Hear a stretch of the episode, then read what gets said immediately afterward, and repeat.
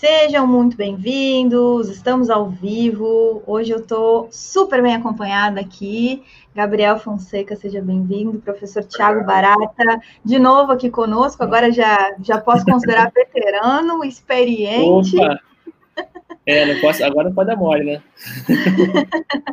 Pessoal que for chegando agora, coloca seu nome, seu boa noite do nosso Happy Hour atuarial de todas as quartas-feiras. O nosso objetivo hoje é falar sobre modelagem de seguro desemprego, um modelo aí logite de GLM, de modelos, de modelos lineares generalizados para risco de perda.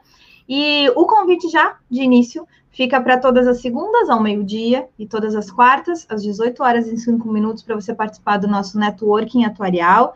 A gente produz conteúdo aqui com o propósito de networking atuarial para permitir que nós criemos conexões para solucionar problemas aí de gargalos sociais, empresariais, tecnológicos, através do nosso propósito de conhecimento compartilhado, para maior entendimento do nosso conteúdo atuarial, seja para quem é atuário, seja para quem está numa área afim e próxima. Portanto, a gente se move na busca da evolução de todos nós como seres humanos, com conhecimento de conjunto de técnicas, de ciência e de habilidade de gestão de risco. Então, fica o convite. Se você tiver no celular para se inscrever aqui no YouTube, é interessante que você desabilite o chat e aí vai aparecer o botãozinho lá vermelho escrito inscrever-se. E também já aparece a mãozinha assim, ó, para deixar uma curtida no vídeo, porque vocês vão ver o conteúdo de hoje está incrível e esses meninos merecem. Vamos lá, direto, sem mais delongas. Por favor, Gabriel, te apresenta para gente. Ah, meu nome é Gabriel Fonseca, né? A minha primeira formação é em estatística. Eu sou estatístico, formado pela UERJ. E resolvi, depois de quase mais de 15 anos depois, fazer faculdade de atuária também, né? E acabei gostando né, também da faculdade de atuário, né? Então hoje eu também sou atuário. Fiz questão de fazer a prova do, do IBRA, tá? E trabalho na, numa empresa né, de energia elétrica, na área de RH, desenvolvendo análise de dados de RH, é, alguns modelos para estudos né, de custo de pessoal, e para isso, algumas vezes, a gente precisa fazer alguma modelagem estatística. Tá? E tenho estudado, tenho buscado especialização na, na, área de ciência de dados já há uns três anos, né, em paralelo com as ciências e é isso. Muito bom. Professor Tiago, por favor, se apresenta. Olá, Maris, Gabriel. Boa noite a todos. É, me chamo Tiago Barata, é, eu sou servidor de carreira da SUSEP, é, trabalhei lá durante muitos anos na área de coordenação de monitoramento de riscos, né, muito focada na parte de modelagem, de capitais e, assemelhados. É, também, é, hoje estou é, como assessor na DIOP, tá, na, da ANS, também tocando alguns projetos relacionados à solvência, capital. É, recentemente estive aqui no canal junto com a Maris para poder falar sobre as, as evoluções recentes do, dos modelos de capital da, da ANS. E também sou professor da, do Instituto de Matemática e Estatística da UERJ, e foi inclusive onde eu, eu tive o prazer de conhecer o Gabriel, e a gente fez junto esse artigo, e vocês vão ver que hoje vai ter um conteúdo muito produtivo. Muito bom. E eu preciso contar, porque eu gosto de contar um pouquinho de como é que esse conteúdo surgiu, né? Na realidade, eu tinha bastante indicação para a gente falar sobre modelagens, diversas, diversas formas, de GLM ou de outros modelos de que a gente utiliza em atuária aplicados ao risco, aplicados a áreas afins. E também tinha indicação para buscar o professor Tiago para estar tá aqui conosco. Então, o Tiago, querido, eu busquei essas duas referências e encontrei o artigo que vai servir de, de base para a live de hoje, sobre que foi escrito pelo originalmente pelo Gabriel com a supervisão, orientação aí do Tiago. E aí eu disse, bom, vamos fazer uma live sobre esse assunto, porque eu vou casar todos os, os desejos e, o, e também já tive referências do quanto o Gabriel é excelente aí para estar tá aqui conosco. Então, fiquem conosco que a live vai estar tá incrível. E se você é, tiver a oportunidade, encaminha essa live para pelo menos algum colega que tem interesse nesse assunto de modelagem, tá? Porque hoje o nosso foco é esse. Mas vamos lá? Conteúdo. Pessoal, eu vou começar aqui, só reforçando que a a gente falou. É um prazer enorme trabalhar com o Gabriel. Vocês vão ver que vai ter uma parte específica que ele vai assumir aqui e explicar um pouco melhor o conceito do modelo. O Gabriel tem, um, tem uma característica positiva, que é de fazer o que pode parecer complexo para algumas pessoas, muito simples. Vocês vão ver que ele vai dar show aqui e vocês vão adorar com certeza. Mas vamos voltar aqui é, para o tema, né? A gente está falando sobre a, a, um artigo que nós produzimos para para acho que apareceu alguma coisa nessa tela mas, apresentação.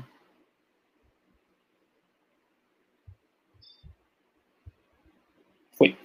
Foi um artigo que a gente produziu para 26 edição da RBRS e é basicamente um, uma proposta de modelagem do risco de seguro-desemprego para poder ser, de certa forma, um incentivo para a comercialização desse produto para seguradoras que assim interessam. Consigo passar aqui, mas acho que não. Foi. Então, a primeira, o primeiro ponto importante né, é a gente conseguir contextualizar é, em que momento nós estávamos, estávamos naquele, naquele, naquele instante. Né? O artigo foi produzido na virada do ano, 2019 para 2020, foi publicado, né? mas ele veio sendo, sendo produzido na virada desde 2017 para 2018, e é bom a gente contextualizar é, o que estava acontecendo naquela época. Né? A gente vinha de uma crise né, econômica, essa crise, a gente até, até brincar aqui com o Gabriel, a gente naquele momento a gente falava que, pô, talvez a gente estaria já melhor nesse, nesse momento atual, mas é, eu tenho uma amiga que, que, brinca, né, que a gente faz planos e Deus dá gargalhadas. Então, é, a gente via, via, ali um momento de, de esperança de uma reversão de, de, de cenário, essa reversão não aconteceu, tivemos essa pandemia, etc. E naquele momento específico, a gente estava quase batendo, tinha um pico tá, de taxa de desocupação, taxa de desemprego, qualquer métrica que você fosse olhar na questão da ótica de emprego, era muito pessimista o cenário, era bem ruim, era os números recordes, né? Mais especificamente, para a época que a gente estava trabalhando, no começo de 2018, a gente tinha lá um, uma taxa de ocupação estimada pelo IBGE, pelo, é, pelo IBGE, divulgada também pelo IPE, de 13,1% para o Brasil. É, é muito alta essa taxa. E a gente pode destacar alguns cortes, dependendo de estar num país que é um país continental, e em algumas regiões esse número assusta mais ainda. A gente está falando do Nordeste, um, um número que está arredondando para 16%, e essa taxa é ainda mais é, é, gravosa para os jovens até 24 anos, que quase chega próximo de 30%, ou seja, realmente é, é algo que, primeiramente, analisando a, da ótica, né, se haveria demanda por tipo de produto desse, a gente começa a olhar já e a gente fala assim, nossa, realmente as pessoas devem ter receio disso acontecer, né, de ficar desempregado, e a gente conhece várias pessoas que estejam nessa situação. Um outro índice que é um índice interessante de analisar, da CNI, que é o índice de medo de desemprego, que é um índice de uma escala de 0 a 100, e a gente verifica que esse, índice, esse indicador na época também era bem elevado, próximo de 70 para o Brasil, região Nordeste, obviamente, também pela questão do desemprego naquela região, é mais elevada e também para o público, os jovens até 24 anos, esse valor era bem elevado também. Então, esse é um pouquinho do contexto. Acrescentando uma semente aqui, um, um que a mais na, na época do, do, trabalho, na época que a gente estava conversando, que naquele momento, né, um pouco antes, em julho de 2017, foi aprovado né, no Congresso e acho que a lei começou a valer em final de 2017, salvo erro aqui, é, a tão falada reforma trabalhista. Né? Foram vários protestos, várias discussões, foi algo que qualquer momento que a gente abria um, um canal, um site, a gente via isso em, em, em, todas as mídias possíveis. Só se falou isso durante muito tempo nos noticiários, né?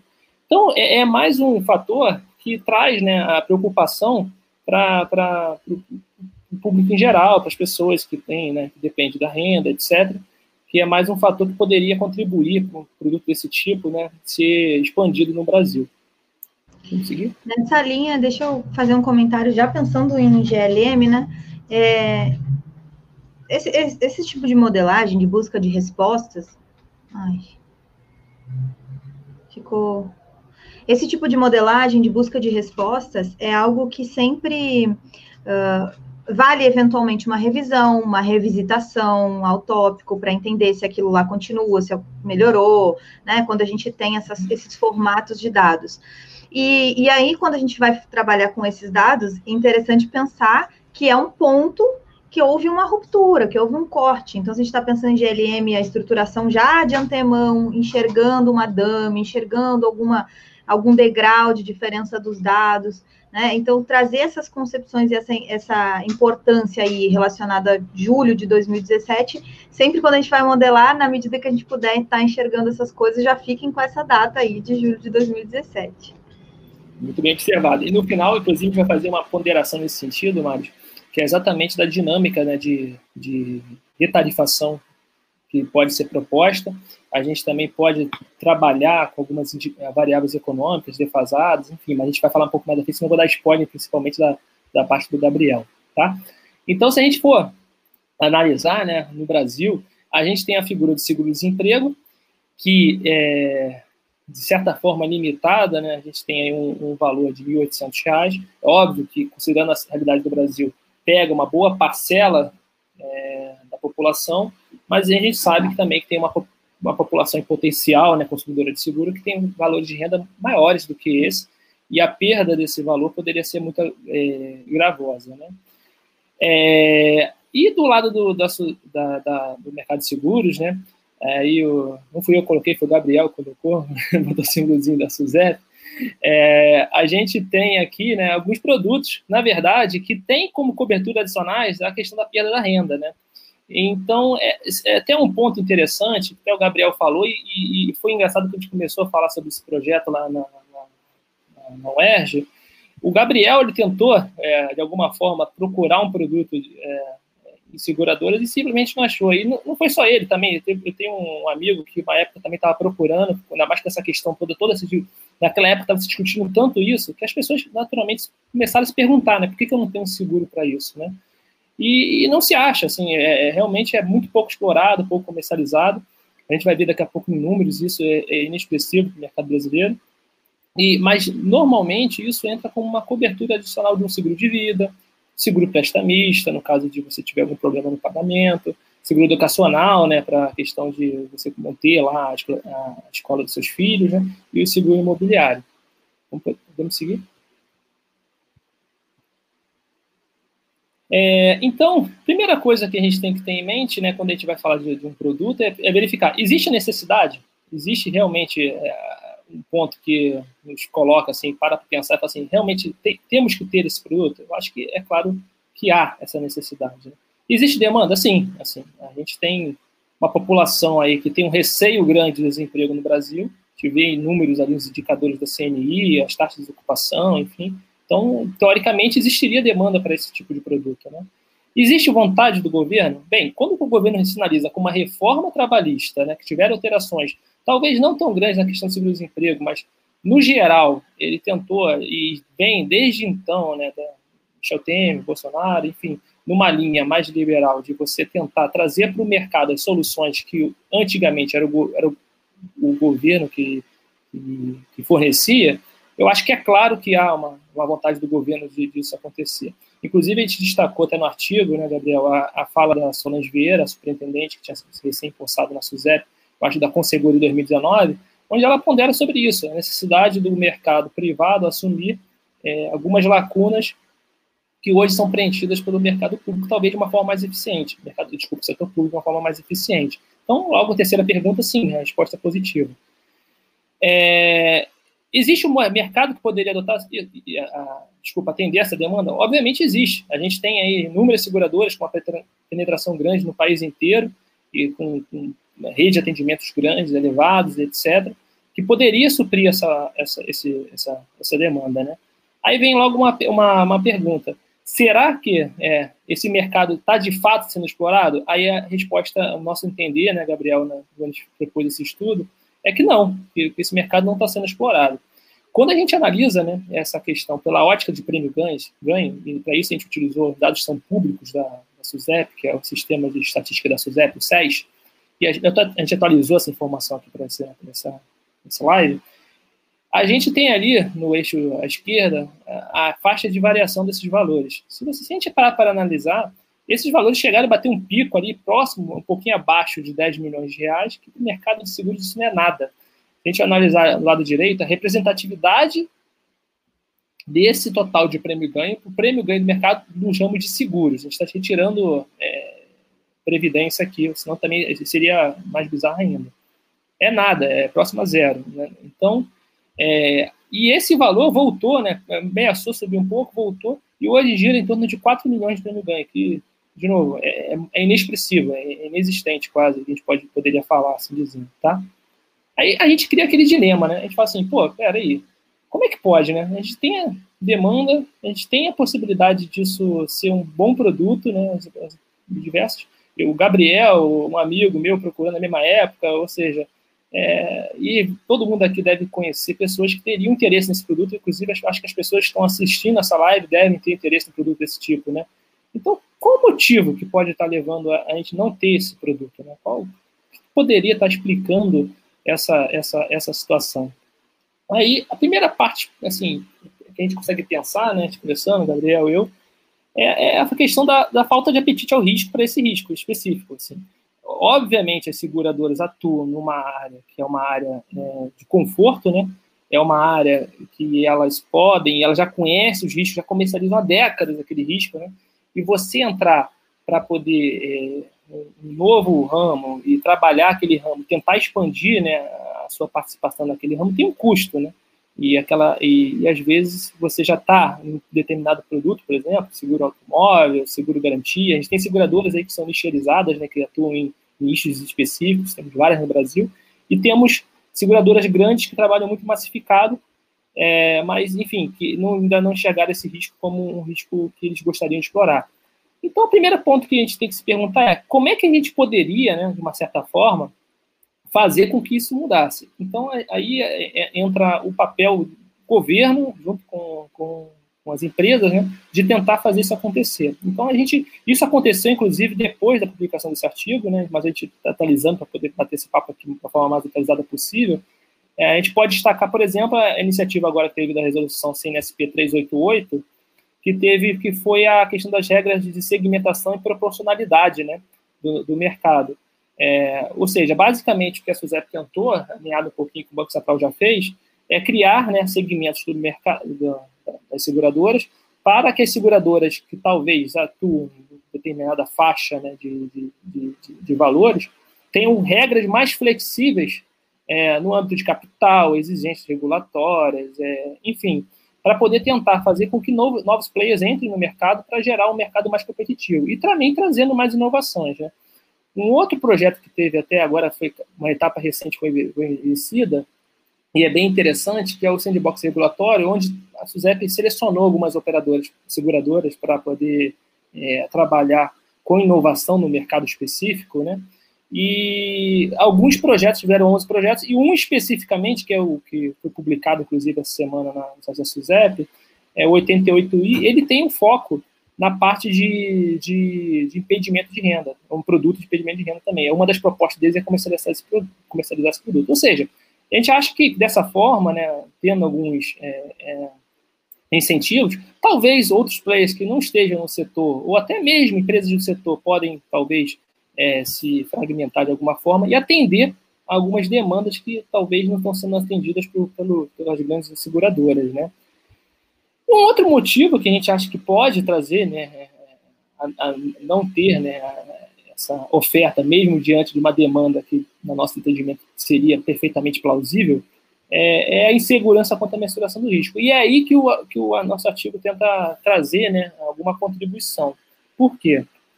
Porque, é, é como sendo, sendo algo novo, é, muito provavelmente a maioria das seguradoras não tem uma base né, para você explorar e mensurar esse risco de que forma né, a seguradora poderia fazer isso. Então, é, é, o que o artigo fez foi utilizar uma base pública, que é o que o Gabriel vai explorar um pouco mais à frente, que é o RAIS, que é do antigo Ministério do Trabalho, e a partir dessa base, utilizando técnicas de, de estatística, modelagem de GLM, a gente chegar numa, numa probabilidade né, de, uma, de desemprego e essa probabilidade ser associada a algum produto que poderia ser facilmente comercializado. Então, basicamente é isso. A gente trouxe um, um modelo que é perfeitamente utilizável, o GLM é utilizado o tempo todo né, em seguros, de uma fonte que é uma fonte pública. Então, é, eu acho que é a melhor forma possível. E eu acho que a Mari gosta desse assunto também.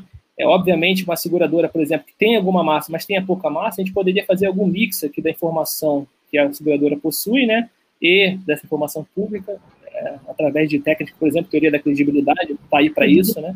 Então a gente poderia facilmente fazer um, uma aplicação disso, até uma proposta talvez de um artigo mais para frente.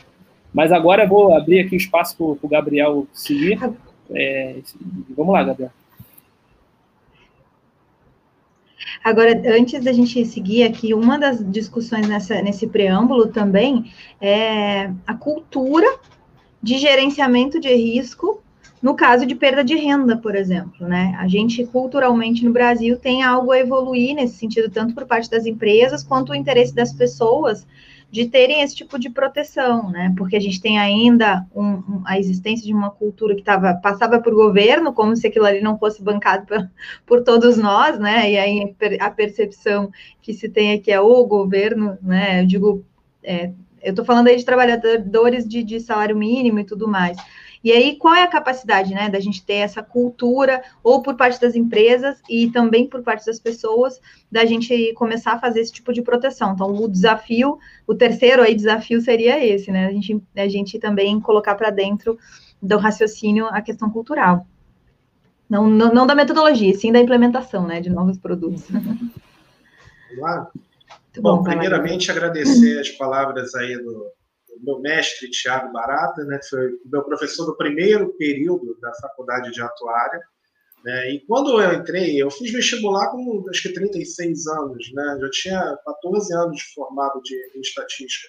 E aí eu pensei assim, ah, eu não vou passar no vestibular com 36 anos, eu não, não lembro mais de nada e tudo. E aí, eu todo ano eu pensava assim, pô, vou passar, vou fazer vestibular, não vou. Aí eu decidi fazer.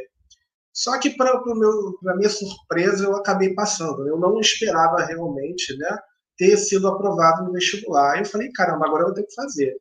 Aí eu cheguei no meu primeiro período, né? Cheguei lá na, na UERJ, aí vi um monte de alunos assim de 18 anos, né, 17, 19, e eu com quase 40. Aí, pô, primeiro choque assim, né, de diferença de idade, eu já me apavorei. Falei, poxa, gente, será que eu tô, poxa, será que vai ser legal? Tudo até que eu conheci, né, o Tiago, que foi meu professor né, de introdução à, à atuária, e a, a Sônia também, que foi minha professora, e aí, poxa, eu gostei tanto da aula deles que eu fui me empolgando na atuária, né? Depois conheci o Eduardo Fraga, né, na parte de teoria do risco, Marcos Pérez, então aí eu comecei a me empolgar com aquilo, né? E hoje eu, eu digo da mesmo, com o mesmo orgulho que eu digo que eu sou estatístico da UERJ, hoje eu digo também que eu sou atuário da UERJ. E eu faço a propaganda da UERJ a todo lugar que eu vou, que é para mim sempre tudo que eu tenho hoje eu devo em grandes partes na Universidade do Estado do Rio de Janeiro. Então, queria fazer assim, esse agradecimento ao Tiago pelo apoio e tudo, a você, mais por ter me convidado. Desculpe aqui meu nervosismo, né? As pessoas acham que eu não sou tímido, né? No meu casamento, que eu fiz um monte de coisa, peguei o microfone, cantei para minha esposa e tudo, é, as pessoas falavam para ela, nossa, como ele é extrovertido. Não, eu estou apavorado aqui, mas eu sou cara de pau. Então, vamos nessa, né? A gente está aqui para compartilhar e tudo. E eu acho que a gente tem, uma coisa que eu tenho conversado com o Thiago, Marius, esse, a gente está aqui num estudo, né? de modelos generaliz, é, generalizados, né, com foco na tarifação, né, seguro e tudo. Só que essa técnica, algumas pessoas não sabem, mas assim, a gente escuta muito falar no machine learning, né? Agora a gente escuta muito falar em data science, machine learning, e muitas vezes a gente não sabe direito o que é machine learning, o que é data science. Esse é um exemplo de uma técnica utilizada em machine learning. A regressão logística é exatamente uma das técnicas usadas quando a gente tem um problema de classificação, que a gente quer fazer uma predição, uma previsão de, uma, de um fenômeno, né? A gente quer, nesse caso aqui, queremos calcular a probabilidade de uma pessoa perder o seu emprego. Pessoa seletista, né, com contrato determinado, perdeu o emprego, dado umas variáveis de perfil. Exatamente um problema de, de data science, de machine learning aplicado a data science, que é aplicada a segundo. Então, você vê como que a atuária é, ela também está inserida nesses, nesses conceitos, né? É, a partir do momento que eu pego uma base de dados que eu vou explicar mais à frente, com mais de 2 milhões de, de registros, tá? e eu faço um pré-processamento um dessa base, eu tenho que fazer limpeza de dados, eu tenho que fazer agregações e tudo, para depois aplicar uma modelagem para fazer uma, uma para prever uma classificação para ela, aplicada numa área de negócio, que é o seguro, eu tenho exatamente um projeto de data science. Então, acho que é interessante a gente abordar esse assunto aqui também, que é um mercado que está crescendo bastante, que o atuário, na minha visão, ele tem plena capacidade de preencher esse mercado também, além dos estatísticos, cientistas da computação e tudo, o atuário também né, tem uma base boa para isso, tá? Então, entrando aqui no modelo logístico, é, o legal né, dessa da regressão né, do, dos modelos é, lineares generalizados é que, como o nome dele mesmo está dizendo, você consegue generalizar tá, para diversas situações onde você não necessariamente tem uma variável né, com distribuição normal contínua. Então, por exemplo, se eu tiver uma variável que é uma contagem, né, eu quero fazer, poxa, eu precisava criar uma, uma fórmula matemática estatística para fazer uma previsão de uma contagem, uma demanda de vendas, por exemplo, demanda de vendas. Eu posso usar regressão linear múltipla? Não, não posso. Por quê? Porque não tem uma variável contínua, tem uma variável discreta. No entanto, é, eu agora não me lembro o nome dos, dos autores, mas é, foi desenvolvido uma, uma série de, de modelos, né, calcado naquelas distribuições de probabilidade da família exponencial, então, quando eu tenho é, essa generalização e eu posso usar uma função com base numa transformação, como esse caso é o logit, né? um ln, né, de, nesse caso aí de, de, de π, né, essa letra, né, π sobre 1 menos π, né, chamamos de p, né, ln de p sobre 1 menos p, ou seja, ln do parâmetro, né, do θ sobre 1 menos θ, é igual a as variáveis independentes e os meus parâmetros para ser estimados, se eu conseguir fa fazer essa transformação, eu consigo fazer um modelo bem similar ao modelo de regressão linear. Né? Então, com base nessa técnica, é possível você fazer modelos para estimar é, quantidade de alguma coisa. Você pode usar a distribuição Laplace ou, ou binomial negativa para você fazer essa modelagem. De repente, você não precisa fazer é, mesmo que os seus dados forem contínuos, muitas, quantas vezes a gente pega dados e a gente vai ver a distribuição e vê que não é normal, né? Muitas e muitas vezes. E aí a gente tem que fazer uma transformação, ou fazer um LN daquela variável, ou então a gente faz uma outra transformação para deixar os dados com distribuição normal. Só que GLM, de repente, eu posso usar uma se os dados forem aderentes a uma distribuição gama, por exemplo, aberta, eu posso, de repente, fazer é, uma, uma log normal ali e não precisar ficar mexendo muito nos dados e fazer tudo com GLM. Né? No caso da regressão logística, é exatamente uma, uma coisa que acontece. Nós queremos estimar probabilidade. Né? Então, com base na, na distribuição binomial, nós conseguimos modelar, né, com base na distribuição binomial, um modelo para calcular uma probabilidade, né? Aí deixando assim claro aqui nesse nessa apresentação, nessa live, é que assim o nosso objetivo do estudo era desenvolver uma aplicação para o cálculo de uma probabilidade. Nós não estamos no, nesse trabalho fazendo nenhum estudo para identificar causas do desemprego, né? Ou causas que levam o cara a perder o emprego. Não.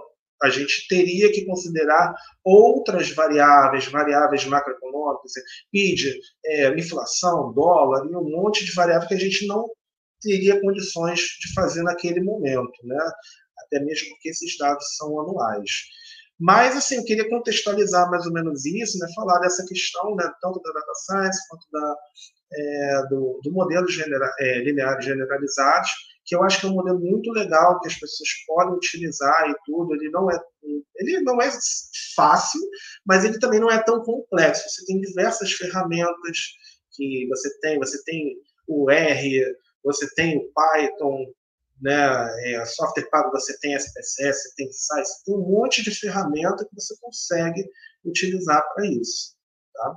Aí, pode passar, Nath. Eu consigo? Passa não, né?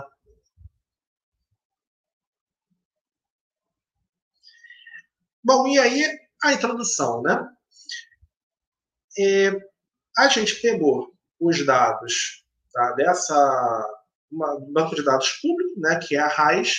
O que, é a RAIS? Nada mais é, mais lá na frente acho que, vou, acho que tem um slide que explica melhor. Mas basicamente é o seguinte: você, toda empresa, é obrigada a mandar um cadastro anual com informações né, é, detalhadas dos seus empregados, né, lá pro, hoje para o Ministério da Economia. Né? Na época que a gente fez o trabalho, era para o Ministério do Trabalho. Tá? E nessa base de dados, é, a gente vai precisar fazer uma, alguns tratamentos, que eu vou explicar mais na frente. Né? Eu vou, vou mostrar alguma análise exploratória dos dados que foram feitas e o resultado do modelo logístico. Né? É, a introdução e, e, essa parte de seguros de proteção contra a perda da renda, o Thiago já, já abordou e tudo. É, assim, eu queria só fazer um comentário aqui. Para mim, o seguro é para quem tem medo. Eu sou a pessoa mais medrosa que eu conheço. Então, é, para tudo eu tenho seguro. Eu não tenho carro, mas se eu tivesse, certamente eu teria um, talvez até dois, se me desse uma louca aí.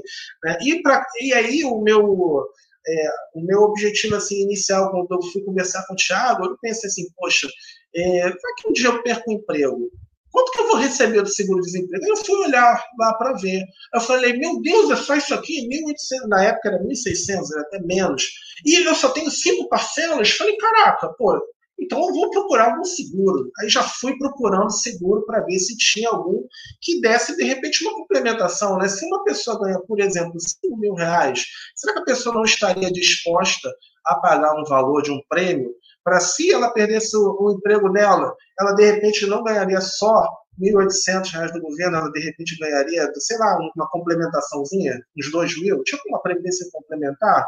Pô, será que não. Aí fui procurar e eu não achei. E eu quero um seguro desse, porque eu sou medroso, eu tenho medo dessas coisas. Né? Então, é, baseado nisso, é, a gente teve essa, essa ideia de, de fazer esse, esse, trabalho nisso. E aí, se tiver alguma seguradora aí ouvindo, pô, vão fazer um seguro desse, eu vou ser o primeiro lá a fazer, entendeu?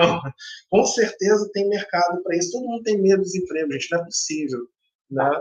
É, pode passar, Maris.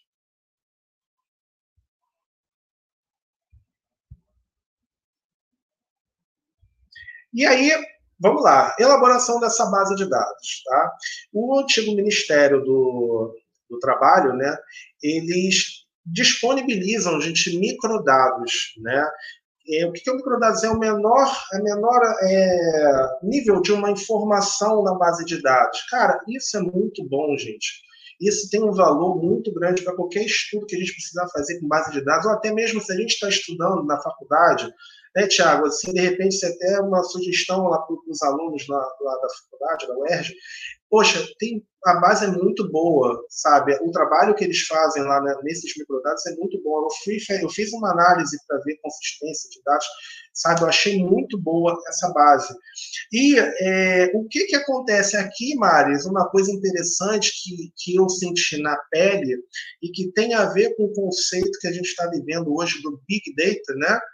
É, eu peguei, a gente resolveu fazer do município do Rio de Janeiro, porque quando eu peguei os dados do estado do Rio de Janeiro, é, a gente percebeu que a grande maioria né, da, do desemprego estão aqui na, na capital, né, aqui no, município do Rio. Então, é, eu fiquei com medo disso distorcer um pouco o modelo, né, essa diferença ser muito grande. Só que, quando eu fui fazer os primeiros testes para gerar os primeiros modelos, o que, que aconteceu com o meu computador? Pau. O, eu utilizei o software R, né, como até coloquei ele no slide anterior, né, é, e o R deu erro, erro de memória. Tá? O que, que acontece hoje em dia, então, quando você tem esse volume de dados cada vez maior? Muitas vezes você não consegue processar esses dados simplesmente, né, numa, ou então você demora muito, né? De repente você tem uma base de dados, né, em Oracle ou alguma base assim, muito pesada e vai fazer alguma consulta em SQL naquela base, às vezes demora. E a gente quer tudo hoje em dia para quase tempo real, né? Então, num exemplo desse, eu tive que comprar memória rezando para eu conseguir depois gerar o modelo. Depois que eu coloquei mais memória, eu fiquei com 8 GB de RAM, eu consegui sem problema nenhum, funcionou uma maravilha e tudo. Mas com 4 GB de RAM já não funcionava. E dentro dessa lógica aí do, do Big Data, o que, que tem acontecido? Você já tem é, estruturas, né, plataformas de Big Data, que você pega essa, uma base de dados assim, muito grande e você processa em paralelo. Né? Você tem vários computadores conectados na nuvem, geralmente, né? É, em clusters, né? E essa, essa base de dados gigantesca, você tem um framework que é o mais usado, que é o Hadoop, né? O, e você vai, você quebra essa, esses dados em blocos, né?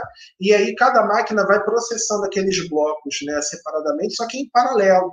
O Hadoop tem um sistema gerenciador de arquivos que possibilita esse gerenciamento desses, desses dados. Então, se a gente estivesse fazendo numa seguradora, um exemplo hipotético, se nós tivéssemos aqui, olha, eu queria calcular o risco em tempo real, né, com base nos dados que estão sendo alimentados ali. Você, numa plataforma dessa, você, você tem ferramentas que você pode até modelar os dados dentro dessa plataforma. A linguagem R ela já é possível até você utilizar. Né?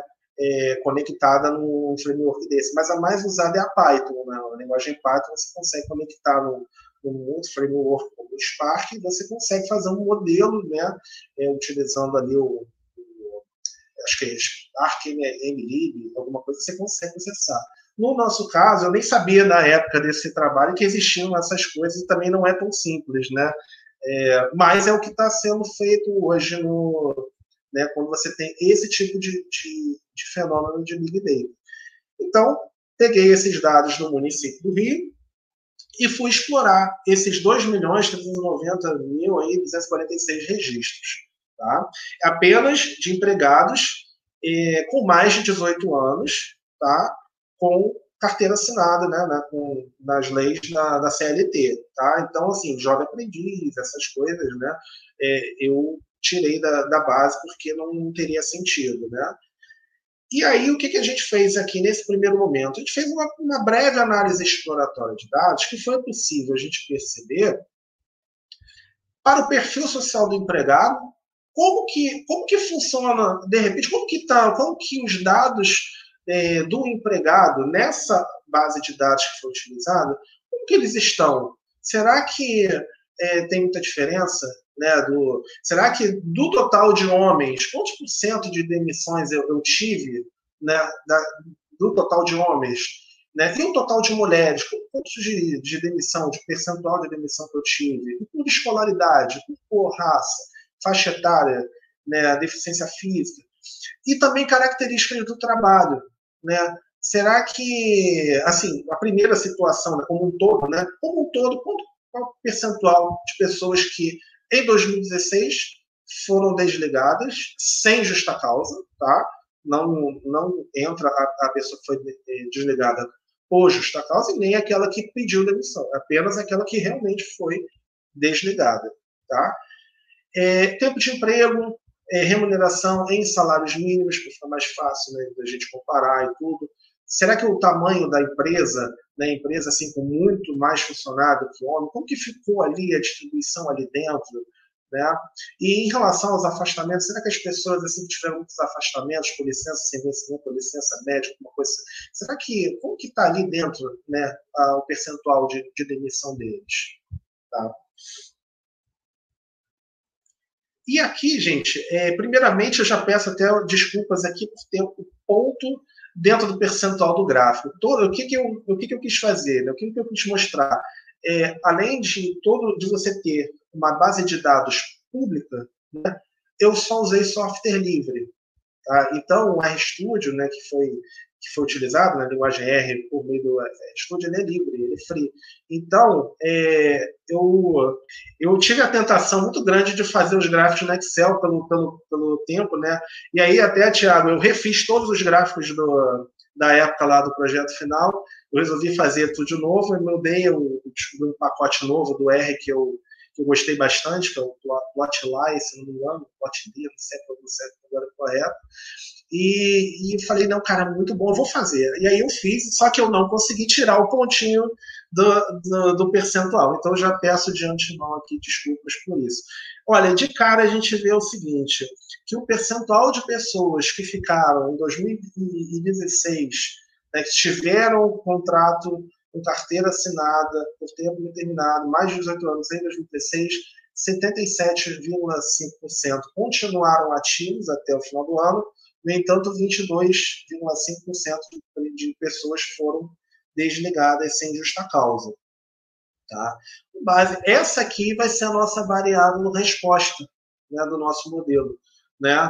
É, essa variável em função das outras né, independentes. Quando a gente olha o gênero, o que, que a gente vê? É, não houve tanta diferença assim né, do, dos homens que foram desligados das mulheres que foram desligadas. Nessa base, agora, uma coisa que chama atenção é que nessa base de dados né, é, de carteira assinada da, da RAIS, é, 60% eram do sexo masculino. Então, por essa base, assim, a, a, maioria das pessoas com carteira assinada nessa, nessa base, com base nesses dados, eram do sexo masculino.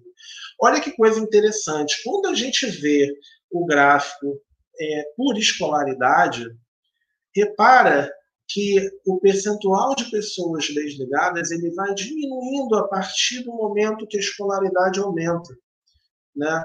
Então isso aqui é, está mostrando, né, no, nos dados que, assim, claro que a gente precisaria fazer um, estudo mais aprofundado, tudo, mas com base apenas nos dados descritivos, quanto maior a escolaridade, menor foi o percentual de desligamento, tá? Isso é uma coisa interessante.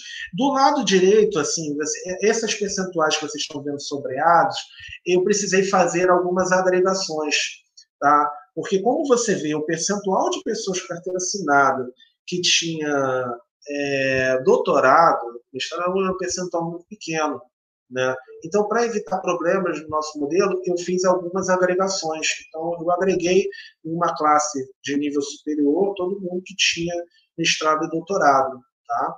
A mesma coisa eu precisei fazer é, em raça-cor, né? porque conforme a gente vai ver aqui, ó, é, o percentual de indígena era muito pequeno, né? o de, da, da cor amarela também. Então, eu precisei fazer é, algumas agregações, né? então ficou uma variável dummy, né? onde eu tinha é, um código para cor, e aí eu agreguei né, cor, raça é, preta e parda, tá? com base na classificação do IBGE, e a outra amarela e branca. Mesmo assim, não, não tendo, é, assim, pode não fazer tão sentido, como você agregou amarela com branco, tudo, mas era uma, era uma necessidade que tinha para poder fazer um, um, modelo que isso daí não trouxesse uma distorção, né? Eu não poderia botar a cor amarela assim destacada, assim, ou com a indígena, um percentual muito pequeno na base de dados. Então, por isso eu fiz essa agregação. A mesma coisa eu fiz na faixa etária porque as pessoas de 65 anos e mais que têm a, a carteira assinada, que ainda estão trabalhando, muitos já são até aposentados, mas continuam trabalhando com carteira assinada, mas percentual pequeno. Então, eu agreguei nessa faixa de 50 a 64 anos.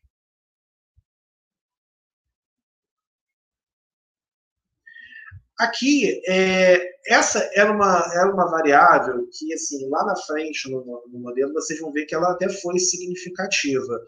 É, como era uma variável assim que era interessante da gente explorar, né, o fato da pessoa possuir alguma, alguma deficiência física, né, ou não, é, embora o percentual dela seja bem pequeno, né, de, de, isso mostra até que a gente tem é, poderia ter um alcance um pouco maior, né, Tiago? Assim, é, 0,9% da, das pessoas carteira assinada possuem deficiências físicas. Eu não sei assim uma estatística de quantas pessoas possuem deficiência física na, assim, no Rio de Janeiro.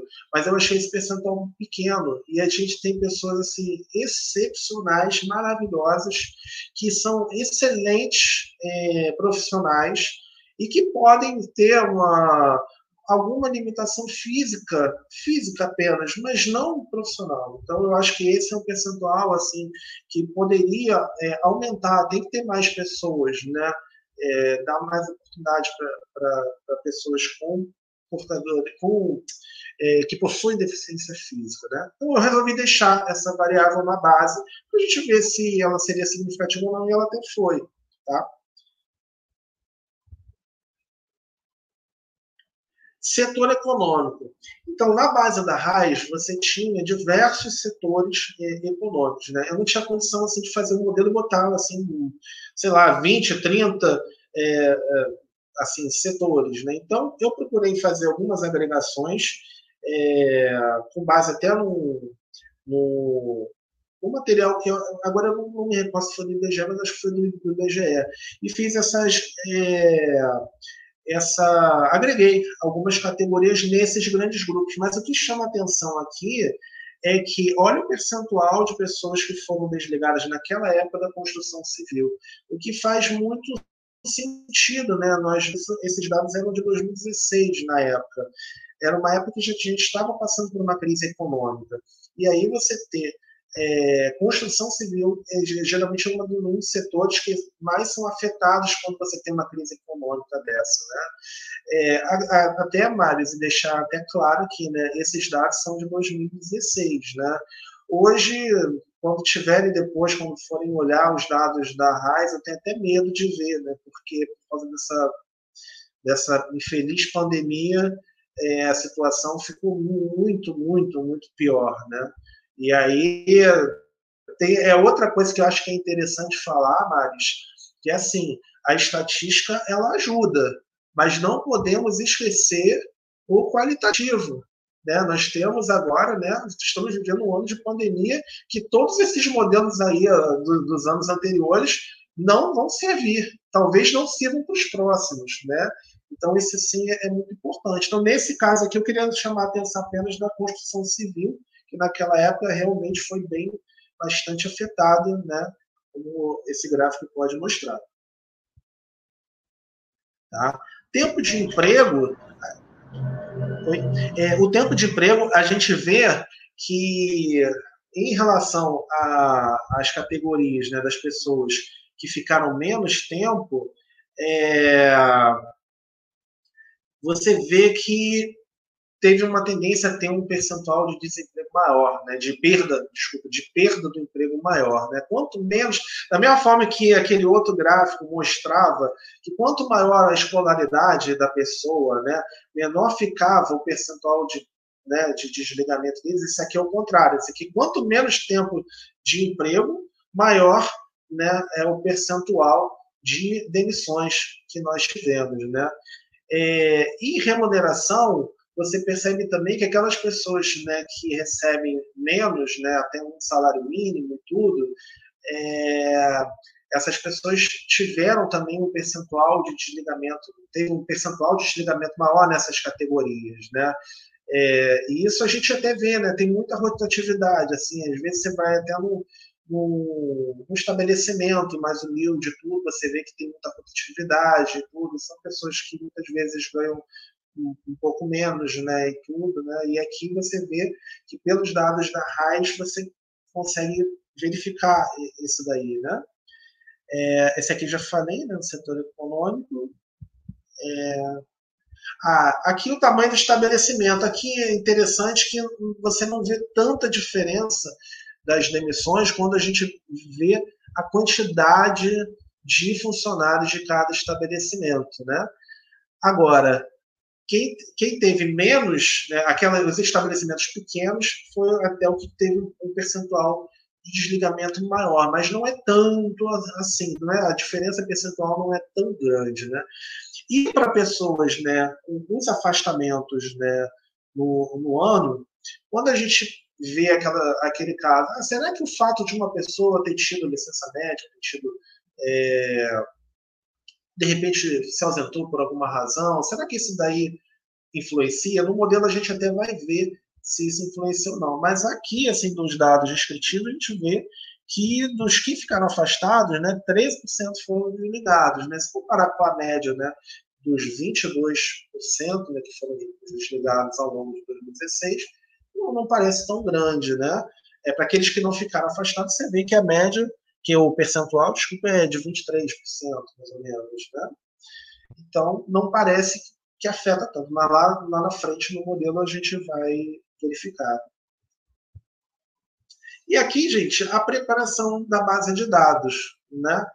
O que, que acontece? Como a gente está fazendo um modelo né, logístico, tudo, a gente precisa considerar é, todas as informações daquela pessoa que está na base.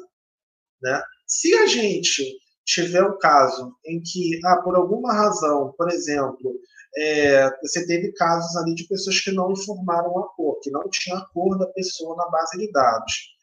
É, o que, que, o que, que, a gente pode fazer nesse caso? Ou ainda não, a empresa acabou que mandou a base e não tinha informação do salário da pessoa e, e ficou sem salário. O que, que a gente pode fazer?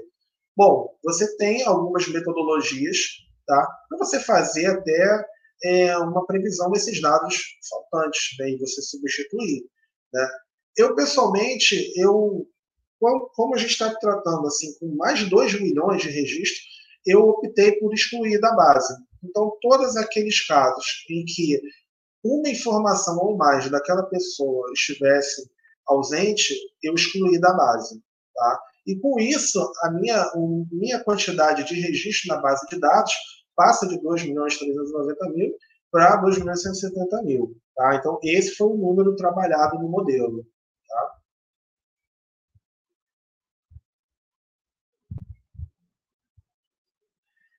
E aí, gente, dentro dessa lógica, né, do, até da, do, do, machine learning e tudo, isso é muito. É, é, a gente faz muito isso quando a gente está fazendo uma, uma aplicação de uma técnica de machine learning para você fazer uma, uma, classificação, uma previsão de, um, de, uma, de uma situação, de uma classificação né, de, um, de um fenômeno, como é o caso.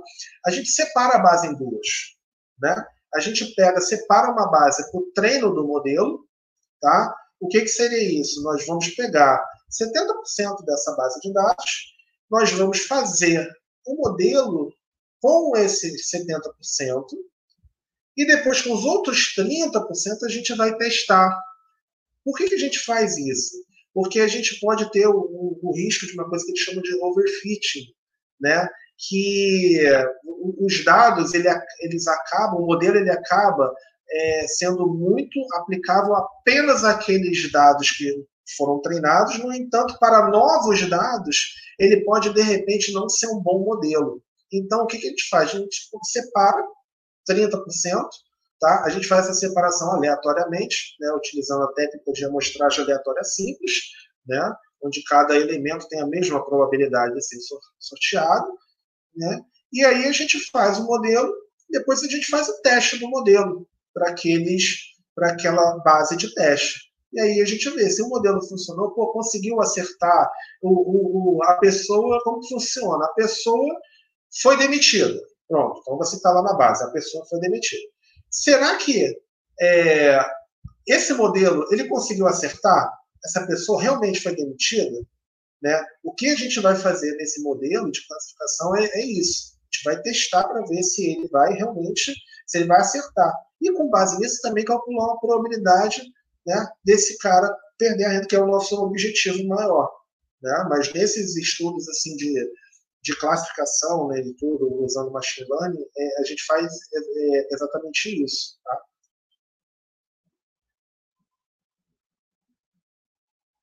E aqui, um pouquinho daquilo que eu, que eu falei, né? o modelo linear generalizado, nós temos uma estrutura, né, com base lá na família das distribuições exponencial, onde você consegue separar o núcleo, né, daquela distribuição. Né? Se a gente reparar, né? se a gente é, observar, pô, vamos olhar rapidamente a distribuição normal, a distribuição exponencial, né? a própria distribuição de população, pô, a gente não, não vê que sempre tem um exponencial ali. Então, será que se a gente pegar, fizer um, um artifício matemático ali de separação, a gente consegue separar aquilo numa função? A gente consegue. Então, o modelo linear generalizado ele foi feito dessa forma. Então, nesse caso do, do modelo logístico, nós temos né, o LN né, do, da, do π sobre o menos π, né, ou seja, a probabilidade né, da pessoa é, se demitir ou não, com base numa matriz transposta né, das variáveis independentes, dos níveis né, das variáveis, né, na verdade, porque a gente está trabalhando com variáveis independentes que, na verdade, são variáveis categóricas. Né? Nós não trabalhamos com variáveis contínuas nem discretas né, de variável independente. Todas elas foram categorizadas. No entanto, a gente consegue trabalhar com esses níveis, né, que são fatores, e a gente consegue é, utilizar essa regressão utilizando essas dummies né, para você explicar é, essa probabilidade. Né? Então, a gente tem aqui que probabilidade da ocorrência acontecer dado esses níveis, né, ele é dado por π sobre essa, essa o exponencial né, do, do beta zero, né, beta 1, essa coisa toda, né? O π é, é, o risco da perda da renda, né, a probabilidade da pessoa perder a renda, x são as variáveis, é a matriz de variáveis explicativas, e beta são os parâmetros a serem estimados. E aí, Marcos e Thiago, né, eu volto a falar até da questão do, do, do, da dificuldade do processamento, que quando você tem muitos dados, como que nós estimamos esses parâmetros? Né? A gente tem uma, série de, de métodos né, interativos ali dentro para você poder, por máxima semelhança, você estimar esse parâmetro. Então, se dependendo da quantidade, do volume de dados que você tiver, esse processamento começa a ficar complexo. E eu acho que foi até isso que me deu problema na época que eu estava tentando rodar com 4 gigas. E aqui, Marcos, eu queria só apontar essa referência que nós utilizamos, tá? É do, do John e Eller, né? É, do, de modelos generalizados lineares generalizados para seguros, né, para dados de seguro. Por que a gente usou essa, essa bibliografia? Nós temos várias outras também que são muito usadas. Né? Nós temos o livro da Annette Dodson, para modelos lineares generalizados, que é muito bom. Tem o livro dos autores também dessa. Eu, agora eu, eu esqueci o nome do, dos autores, né?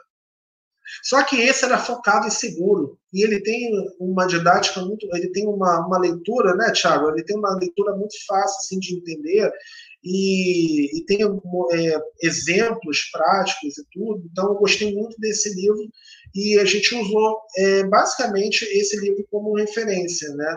Então, assim, se a gente pegasse outras bibliografias, vocês podem observar que tem outras técnicas que para fazer testes né, de modelo, se o modelo está melhor ou não, mas a gente é, gostou assim dessa referência por essa praticidade, né, por ser aplicável à área de seguro, né? E aqui o primeiro teste que a gente fez, né, depois que nós rodamos um modelo, a gente foi verificar, será que será que o modelo existe? Para começar, a gente já começa assim, né? Será que essa regressão existe? Porque se eu faço um teste de hipóteses, né, onde todos os betas são iguais a zero, ou seja, todos os parâmetros do modelo são iguais a zero, a regressão não existe. Né? Então, você não tem nem mais o que fazer. Então a gente já começa com esse teste aqui para a gente verificar se é, a regressão existe, né, através do, do teste razão de semelhança. E pelo teste, nós tivemos um p-valor igual a zero, próximo de zero, né? ou seja, nós rejeitamos essa hipótese nula. Né? A regressão existe. Pelo menos um beta né, daquelas variáveis, ele, ele é diferente de zero. Então a regressão existe.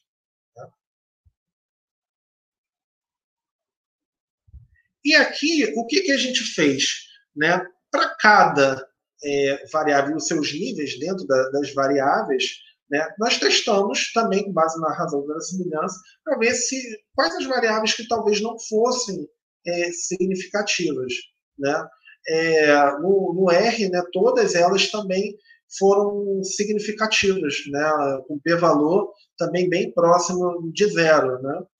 É, e aqui a gente pode observar pelos graus de liberdade né, os níveis que cada variável tem. Então, por exemplo, o sexo, né, você teve o masculino e o feminino, né, então você teve lá um, um, nível, né, o outro ele entra no intercepto. Né, então, por exemplo, se a gente tem uma variável categórica, né, que nós temos, sei lá, três categorias, na verdade, no modelo, né, uma das categorias ela vai no intercepto, né, e as outras, as demais, sim, você vai ver separadamente. Então, o que não tiver ali é porque estão no, no intercepto, tá? Então, todas essas variáveis, elas foram significativas com p-valor bem próximo de zero.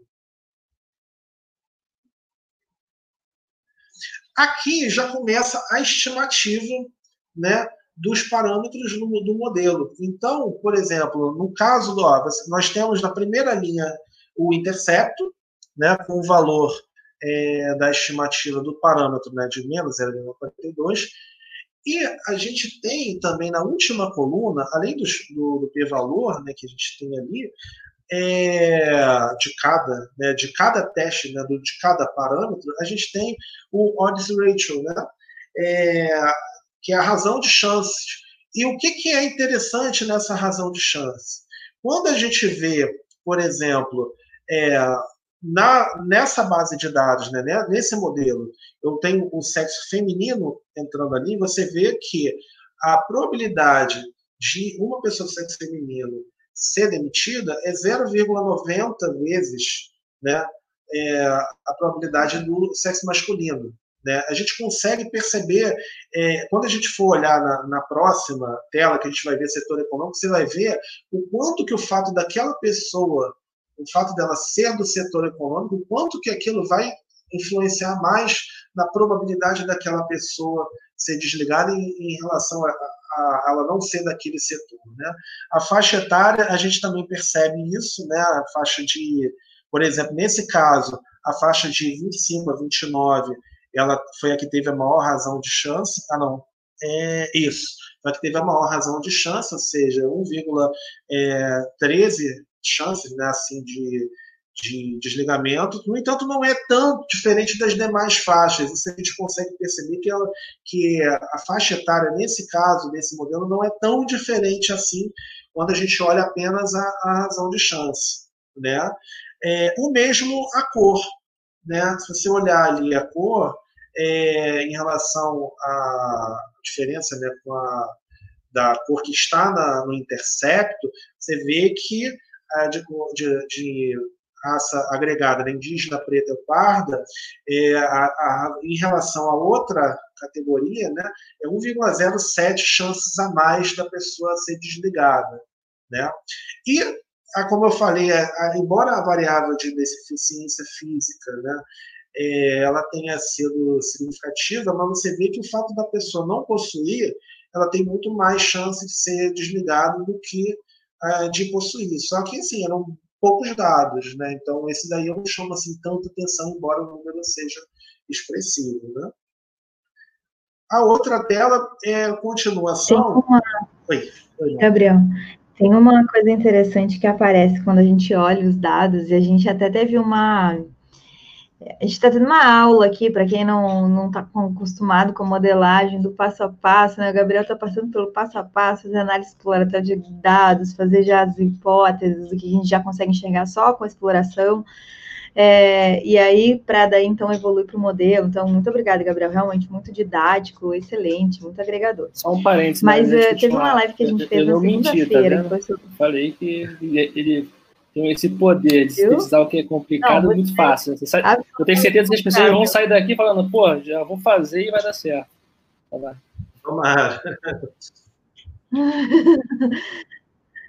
E o nível de confiança com as indicações do Thiago, ele, assim, extrapola 100%. Dizem que não existe mais que 100%, mas é, às vezes existe. Mas, ó, é, e aí, bom, dado esse passo a passo aí, por isso que a gente está aqui assim, aham, uh Uhum, excelente, excelente, né? A participação. Mas o que eu ia comentar é que a gente fez uma, uma, uma live na, na segunda-feira sobre política criminal atuarial, né? Onde, é, é, onde se, se, utilizam modelos nos Estados Unidos, é, modelos é, matemáticos, modelos de dados, dos mesmos que a gente faz dentro da atuária, para se decidir sobre um crime, sobre a, a se solta ou não alguém que está preso, quanto mais tempo deve segurar dentro para evitar uh, a, o aumento da criminalidade, seja pelo é, eu quero, eu quero diminuir que seja reincidente algum crime, aí eu seguro mais quem tem mais chance de reincidência com um crime, tá? Assim, é muito mais complexo que isso, mas o pano de fundo do, da utilização dos modelos atuariais dentro da política criminal atuarial nos Estados Unidos é essa, e a gente tinha uma live onde apresentou esse tema, que no, no, no Brasil ele ainda é, só existe no âmbito da lei, não existe no âmbito da prática jurídica, e, e criminal, mas a gente apresentou sobre isso e a gente estava falando desses dados que as questões que aparecem quando a gente olha os dados de criminalidade é em relação às características da população, né? E aqui o Gabriel de novo está trazendo dados que revelam características. E o quanto a gente tem esses modelos revelando conceitos ou dados reais que existem, que traduzem por outro âmbito os, a, a, a existência de preconceitos. Só que a gente não pode culpabilizar o dado por isso. E gente, o dado ele revela algo que acontece, né? Quando a gente viu que quando é baixo salário mínimo tinha mais, mais probabilidade de, de mais é, chance aí de ter sido demitido. A gente viu aqui as relações de, de razão de chances em relação à cor, a deficiência, uma faixa etária. Então, o dado aqui ele só está revelando isso. Então, a gente tem que ter muito cuidado quando a gente enxerga, pega pessoas que utilizam esses modelos e interpretam e trazem outras coisas e fazem avaliações equivocadas ou não querem ver o dado. Então, só para a gente ponderar sobre isso, que eles revelam coisas que a gente precisa ter, chamar atenção, eles dão um subsídio para a gente ter uh, políticas e tudo mais, mas eles, eles em si só fazem isso, só revelam, né? Exatamente, né, Maris? É, é até aquilo que eu falei, é, a gente não pode esquecer o qualitativo. O que a gente é. viu de modelo que prevê para previsão de Covid aí, de, de, solução né, da face da Terra e tudo, né? É, a gente tem que tomar um cuidado, né? O qualitativo não pode ser é, esquecido, gente. Entendeu? Por exemplo, eu não posso pegar esse estudo e eu começar a falar, galera, olha aqui a causa do, do, do, dos desempregos. Gente, eu não sou economista, eu não tenho é, condições de falar. Eu estou vendo aqui, meu amigo Rudolf mandou aqui um comentário, né? Agradecer aí os comentários aí do pessoal, né, do Rudolf, da Isabela da Hora, da Elisângela, da minha amiga Natália também, né? A Elisângela que esteve comigo na estatística e na UERJ, né? a Natália, minha amiga também, parceira ainda de trabalho também, né? É, eu, assim, eu estou tentando melhorar, né, o, o, o, meu, o meu, assim, eu sou atuário júnior, né? O Thiago é, brinca aí comigo e tudo, eu sou atuário júnior, gente, me formei ano passado, então ainda tenho muito que aprender, né, de atuária, eu sou, sou novo e tudo, né?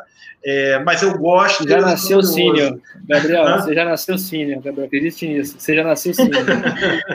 Aproveitar aqui que tá. Eu tô aqui, eu, eu tô aqui assim, eu fico até com pena de, de parar é, a apresentação, mas não sei se todo mundo está reparando. Ele está fazendo assim todo o guideline de modelo de estimação.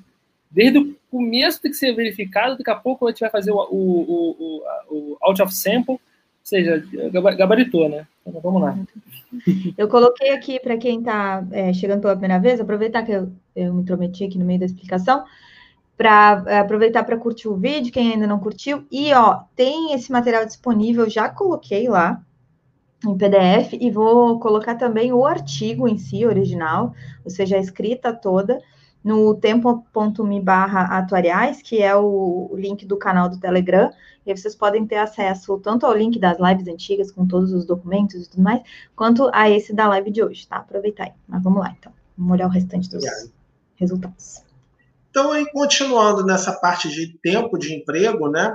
Aqui foi acontecer uma coisa interessante. Na parte do, da razão de chance para tempo de emprego, é o, o intercepto é o que ficou com a razão de chance maior, ou seja, a, a, maior é, chance né, de, do cara perder o emprego realmente é daquela pessoa que ficou menos tempo, ficou menos de um ano.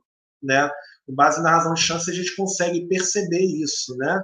E em relação à remuneração, a mesma coisa aconteceu. Quem ganha menos de um salário mínimo, até, quer dizer, até, desculpa, até um salário mínimo, é a que teve a maior chance né, de perder é, o seu emprego. Né? Se a gente olhar lá no, no slide anterior, a gente vê que a razão de chance do, do intercepto né, é, é, maior do que, do que um ponto alguma coisa. Olha, ah, não, na verdade é menor do que 1, é 0,65, né?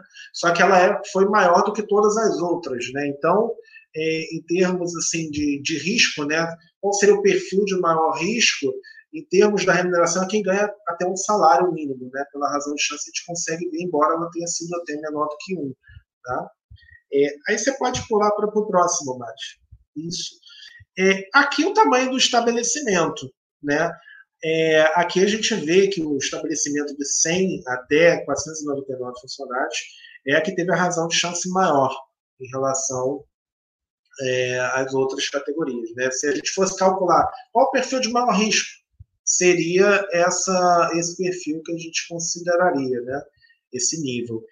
É, e agora o setor econômico, olha, olha só, gente, olha bem o, a razão de chance para a construção civil.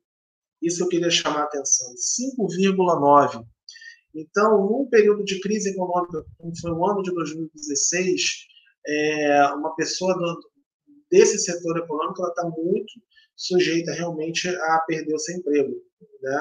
E é um dos setores que realmente acabam sendo bem afetados, né? bastante afetados, infelizmente, quando você tem uma crise dessa. Né? O que é uma pena, porque é um dos setores que mais emprega também né? É, vamos aí rezar aí para essa pandemia acabar logo, que voltar aí é, construção civil, todos os setores, né, começar a contratar mais para a gente né, é, não ficar assim é, depressivo vendo certos dados, né? Olha que isso é 2016, gente, não tinha nem pandemia. Eu tenho até medo de ver os dados de 2020. Ô, Gabriel, mas eu, eu chutaria, nossa, eu chutaria, e aí, só pela percepção geral do, da construção civil não ter sido paralisada, né, digamos assim, durante a pandemia, é, foi uma das coisas que continuou com a autorização de seguir, que talvez dessa vez é verdade, verdade. tenha tido um impacto muito maior nos outros setores econômicos do que propriamente na pandemia. Porque eles verdade. ficaram de fora, né? Obra não dá para fazer em EAD, essa foi a justificativa. A obra não dá para fazer por vídeo, obra não dá para fazer em EAD, então se continuou. Então, eu acredito que aí só essa percepção de que talvez a gente tivesse uma razão de chances totalmente alterada por conta da característica do que aconteceu com a determinação da construção civil. Agora, o restante eu também tenho medo de olhar, o restante dos é. setores eu também teria medo, medo. E, e aqui, gente, o que, que a gente fez também, né? É, na, até na época que a gente estava construindo, o Thiago até ele falou, gente, Gabriel, seria bom a gente fazer aí um, um, uma análise de outros modelos, tirando e, e colocando né, variáveis, né, é, para a gente ter certeza que esse foi o melhor modelo né, construído. Então, a gente utilizou o algoritmo Stepwise. E nesse caso aqui do algoritmo, você percebe que assim, quando você não faz nada, deixa as variáveis do jeito que tá, que estão, é, é o que tem o menor é, valor do, do, critério de Akaike, né, que a gente utiliza para ver né, qual o, o, melhor modelo, né? Que nesse caso a gente usou, né, o Stepwise do, do R, ele utiliza o, o AIC, né? Para verificar qual que é o melhor. E conforme ele vai tirando uma variável, um nível, né, uma variável, ele vai é, mostrando o valor do IC. E com isso a gente vê se o modelo está melhorando ou não. E aqui a gente vê que o melhor modelo foi aquele realmente com todas as, as variáveis. Né? E pelo IC você vai ver que ele é o menor valor, logo ele é, o, teoricamente, o melhor modelo a ser utilizado desses aí. Tá? E aqui a gente tem aqui a, a curva ROC, né? Basicamente, assim, o que, que a gente faz na, na curva Rock? A gente cria uma, uma Confusion Matrix, né? Confusion Matrix, né? Uma, o nome em português ficaria esquisito, matriz de confusão, né? Mas é basicamente uma matriz que a gente verifica se aquele valor que o dado que era é, demissão ele de fato foi demissão quando a gente faz o teste do modelo. Né? Lembra que eu falei que a gente separou a base de dados de teste para testar o modelo? Então, a gente pega o teste, roda, é, pega o valor da, das fórmulas da estimativa, né? E calcula a estimativa, classifica aquele cara para a gente ver se o algoritmo está acertando ou não aquele cara. E com base nisso, a gente tem essa área né, é, embaixo da curva. E quanto maior essa, essa área, quanto mais próxima, né, ali do para cima, maior é a, a chance de acerto dela. Então, a gente, com esse modelo, a gente conseguiu achar uma acurácia de 70%.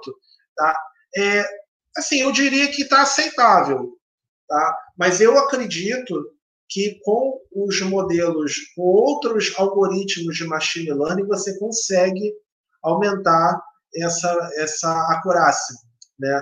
Hoje em dia, é, os, os, algoritmos que estão mais sendo utilizados para isso, né, no, no Big Data, é, são as redes neurais é, e o Deep Learning. Né? O Deep Learning né, ele é uma, é uma derivação lá da rede de neurais, só que aí você tem que ter uma, um, uma computação assim, uma plataforma de big data assim, muito poderosa, tem processamento, tem é, placa de vídeo também influencia, tudo para você usar um, um, deep learning. Mas esses modelos hoje você tem uma chance assim de acerto absurda, né? É muito, muito alta. Tá? Mas aí depois a gente até tem as sugestões para outros modelos que poderiam ser feitos, né? Mas a gente considerou é, 70% como aceitável, né? E agora eu vou passar aqui para o mestre Tiago, né, para meu professor de matemática atuarial, tudo que eu sei de matemática atuarial, graças ao Tiago e ao Marcos Pérez, né, e ele vai explicar para vocês assim, essa, essa parte né, da tarifação, com base nesse modelo que a gente é, conseguiu elaborar. Perfeito, Gabriel. Pô, parabéns. Deu aula, deu show. É, como tinha falado, né? É, muito bem explicado. E aí, é, a responsabilidade agora é grande aqui de concluir. A gente, quando a gente começou a desenvolver esse trabalho, o primeiro ponto que eu falei com o Gabriel, eu falei assim, Gabriel, é importante ter um desfecho para o trabalho. Considerando que a gente queria algo, uma implementação, uma aplicação já é, numa tarifação de um, de produto de seguros, né? A gente construiu, a gente construiu o problema, a gente, quer dizer, identificou o problema, construiu a solução, agora a gente vai implementar a solução. É isso que a gente está fazendo aqui agora. Então, por exemplo, né, considerando né, os parâmetros que foram estimados, né, e a função link que foi proposta, que é a logit, e a gente chega, então, à variável resposta, que no caso vai ser uma probabilidade é, de ocorrência. No caso, considerando que o período foi analisado foi anual, a gente vai ter uma probabilidade anual de ocorrência do sinistro, que no caso é a perda da renda. Né? Então, o que a gente verificou? A gente verificou o seguinte: opa, peraí, poderíamos é, construir um produto hipotético do tipo é, uma indenização com uma IS qualquer, gente, só para questão de exemplo aqui, a gente atribuiu um valor de R$ 1.500, mas poderia ser, por exemplo, o valor da renda em atividade do profissional, né? E é, um período, também poderia ser um período qualquer, mas a gente estimou aqui, a gente utilizou para questão de exemplo, o período de seis meses, que é próximo ao período de seguro-desemprego que o governo oferece, né? E a, ainda a gente considerou ali uma taxa de juros, né, até é engraçado a gente olhar para tão pouco tempo atrás, a taxa de juros ali de risco 6% ao ano. Olha só, cara, falou de dois anos depois, já está com uma taxa de, nominal de 2%, aí era uma taxa real, né? Então a gente vê como as coisas mudam. É, bem, então a gente partindo do pressuposto, uma estruturação de um produto hum. em repartição de capital de cobertura, pode falar mais. Tiago. O que, o que diga-se de passagem é diminuir o preço, né? É. Porque não necessariamente a gente está aqui entre todo mundo atuário, então para a gente fica evidente, né? Tá, a taxa de juros. Não, ia aumentar o preço, não diminuir. E, e, na verdade, esse, esse, fator da anuidade ia, ia convergir para 6, né? Então ia aumentar um pouco é, o preço. Ia aumentar um pouco é. o preço. É porque é, você está vendo pela ótica da provisão, falando aqui pelo ótica é. da, da tarifação. É. Sim, exatamente, vai, vai aumentar. Então aqui a gente está a gente tá verificando aqui basicamente pela, pela estrutura de repartição de capital de cobertura, né, onde você tem o valor para fazer frente ao risco que acontece no momento da, da avaliação e dos, dos próximos períodos, né. Então, caso ocorra o sinistro, o que, que vai acontecer? Você vai pagar o valor de uma anuidadezinha ali no caso de seis meses para um para, para o segurado, né. Então a gente pegou os dois perfis extremos para a gente ver a diferença que é, né Então, primeiro a gente pegou a, a o perfil de menor risco, que o Gabriel já falou, e aí a gente tem uma probabilidade de 1,6% do, do desemprego para aquela, aquela massa, né? Que mensalizando isso, né, fazendo regrinhas de mensalização simples, né, é, considerando regras, é, no caso de potências, a gente tem ali uma, uma probabilidade de 0,132% ao mês de, de acontecer a, a, perda da renda. Né? Vai pegar essa probabilidade vezes a IS, no caso é, é foi de R$ 1.500, quer dizer, é a renda, né, vezes o valor, é, do caso da, do fator da anuidade, que é 5,89, e a gente tem um valor de 11,66 reais. Ou seja, na prática, uma pessoa com esse perfil não pagaria esse valor, porque esse é o prêmio puro, né? Ainda teria que ter o carregamento aí de risco, teria que ter o carregamento de, de taxa de comercial também, né? Nesse aqui, para chegar realmente ao, ao, preço do produto. Mas aí chegaria aí no, nesse valor.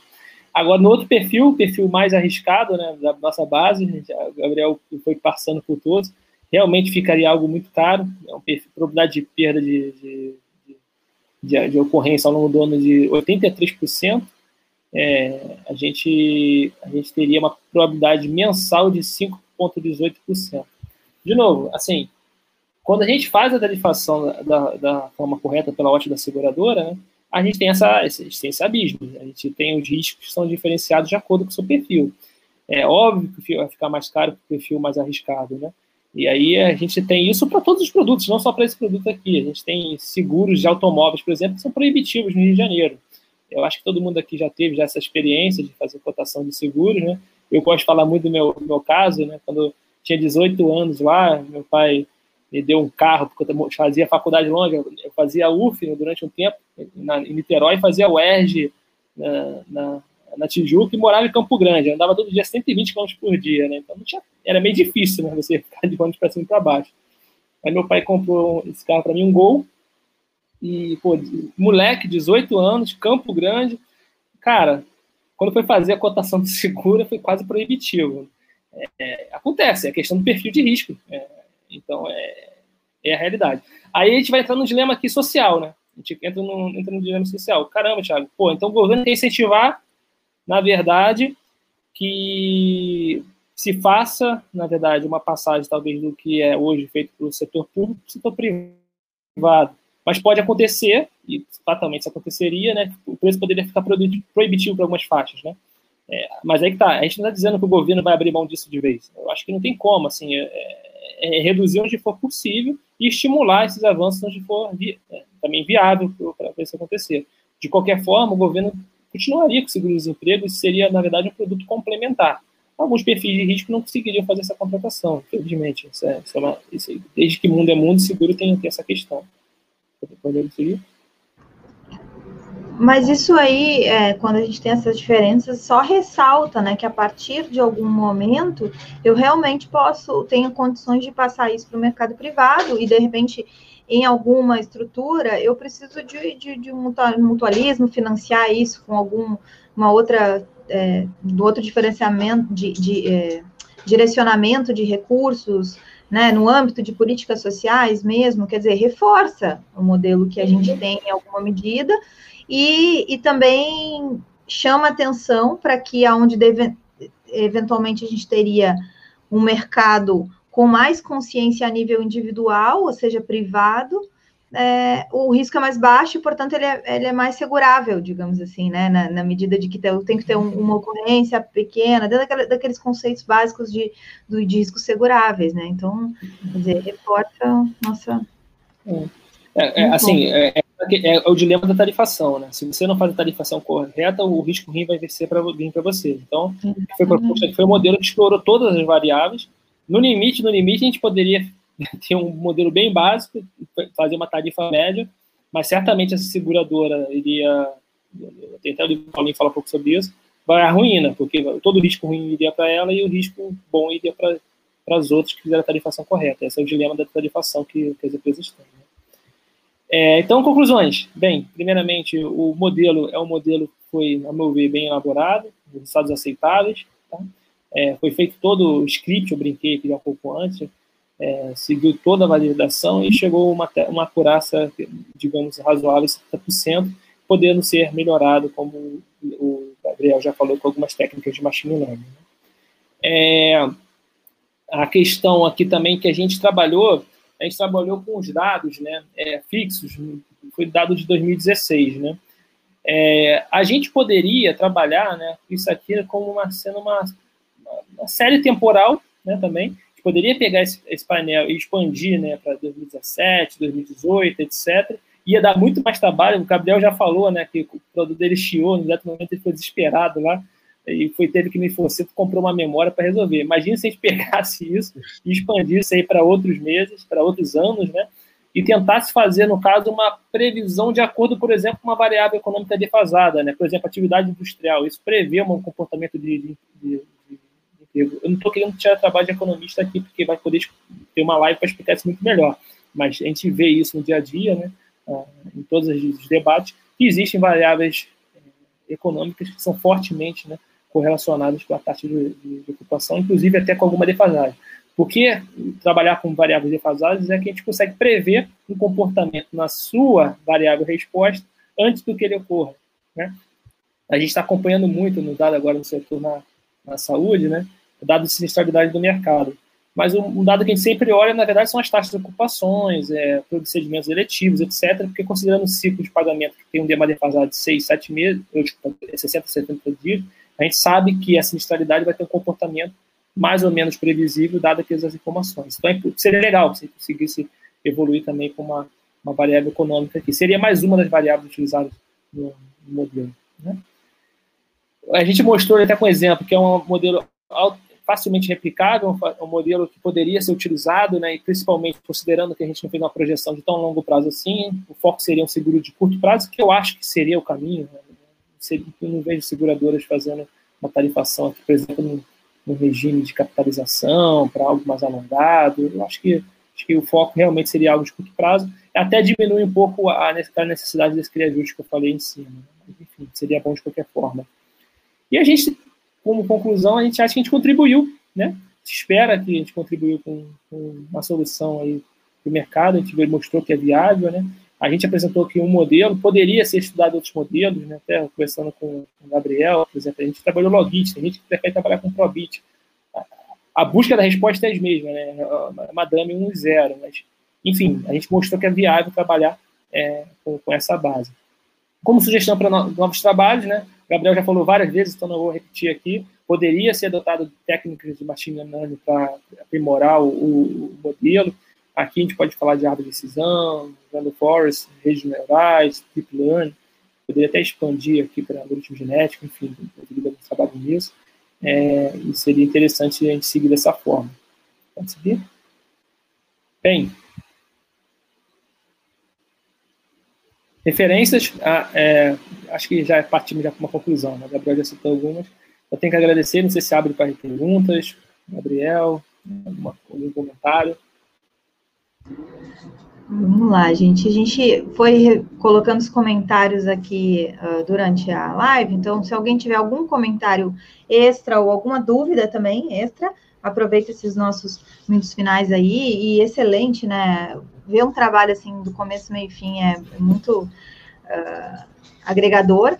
Um comentário que eu queria fazer em relação aos nossos materiais aqui uh, é que a gente tem uma live onde a gente discutiu a eficácia, vou botar nas três aqui mesmo, eficácia dos modelos de GLM e de machine learning e todas as outras possibilidades que existem com data science, com a Cristina Mano, né, a questão do, de Big Data e tudo mais, que é uma área também de referência, inclusive ela fez várias comparações de comprovando de que nem não é, os modelos de GLM eles têm uma capacidade muito grande de previsão, não necessariamente eles vão estar superados pelas questões aí de big data, bem pelo contrário, eles vão continuar sendo utilizados.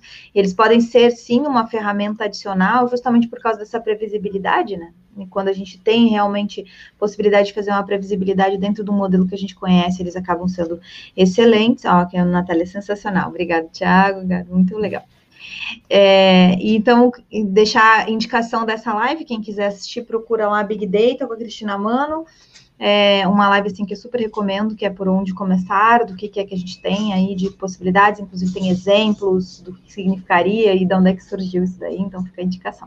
No mais, eu quero agradecer muito a presença de vocês e deixar aí vocês falarem as palavras finais. Depois eu apresento o que, que a gente tem para outubro aqui ainda.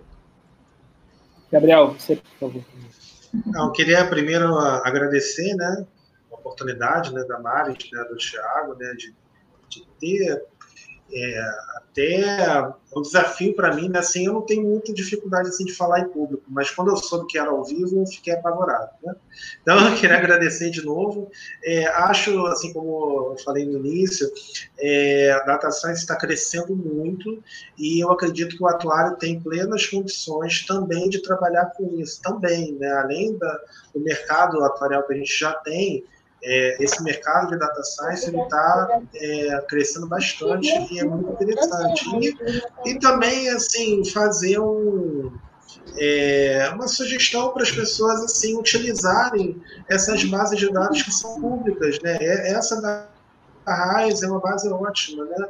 Que está lá disponível, os microdados, se você quiser fazer, de repente, algum, algum trabalho, algum estudo, né? É, olhar, assim, para essas bases, né? Eu acho que elas ajudam bastante, tá? E, basicamente, eu agradecer mais uma vez ao Thiago, né?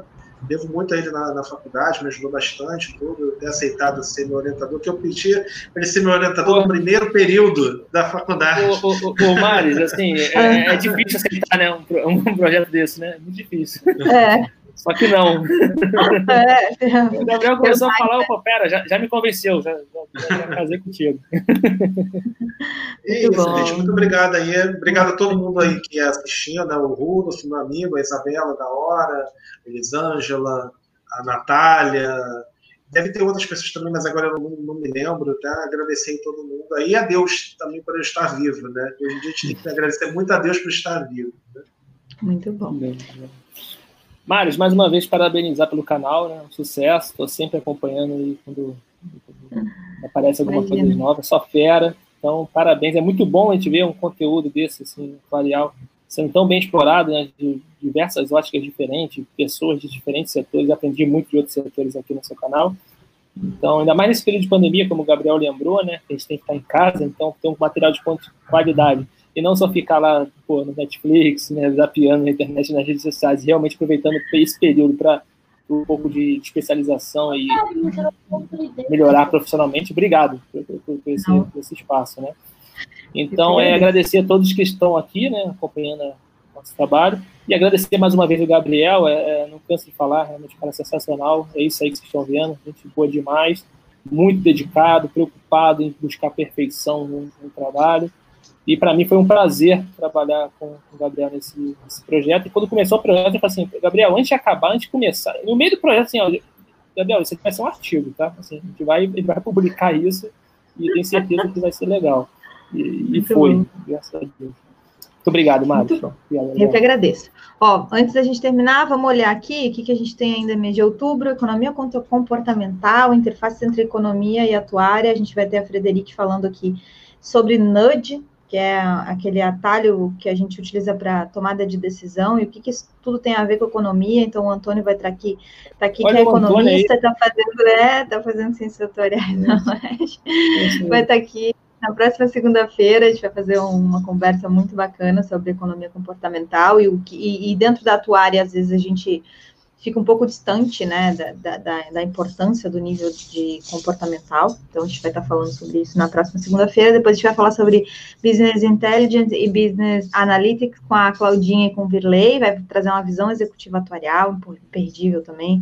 Agendem-se a próxima quarta. Depois, a gente vai ter o Eduardo Fraga, querido, falando aqui conosco sobre mercados abertos, Open Finance e Open Insurance.